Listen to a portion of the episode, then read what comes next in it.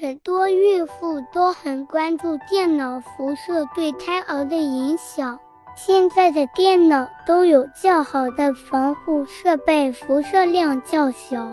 世界卫生组织的研究发现，来自生活中的电离辐射可增加早期流产率，但对是否会造成先天畸形尚无肯定的结论。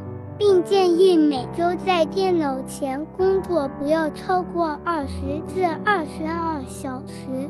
如果按每周五天工作日计算，每天四至四点五小时为好。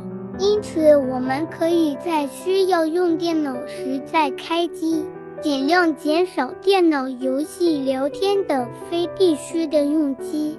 相对来说，电脑前方辐射较少。而后方及侧面辐射要多一些，所以在电脑密集的地方工作时，准备怀孕或已经怀孕的妇女，尽量不要在其他电脑的侧面或后方工作。质量合格的防辐射背心或围裙，至少可以防止百分之七十以上的辐射。但是由于市面上销售的防辐射服装的真伪、品质的高低很难辨别，所以建议还是品牌和质量可靠、经过检测的防辐射服。另外，防辐射服最好在怀孕前三至六个月就开始使用。